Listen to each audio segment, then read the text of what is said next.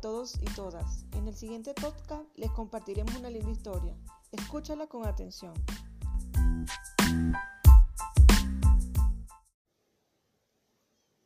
El papel y la tinta.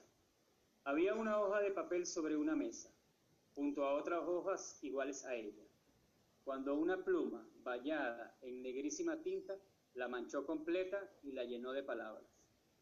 No podías haberme ahogado esa humillación, dijo enojada la hoja de papel a la tinta. Tu negro infernal me ha arruinado para siempre. No te he ensuciado, repuso la tinta. Te he vestido de palabras. Desde ahora ya no eres una hoja de papel, sino un mensaje. Custodias el pensamiento del hombre. Te has convertido en algo precioso. En ese momento, Alguien que estaba ordenando el despacho vio aquellas hojas esparcidas y las juntó al fuego. Sin embargo, reparó en la hoja sucia de tinta y la devolvió a su lugar porque llevaba, bien visible, el mensaje de la palabra. Luego arrojó el resto al fuego. Leonardo da Vinci.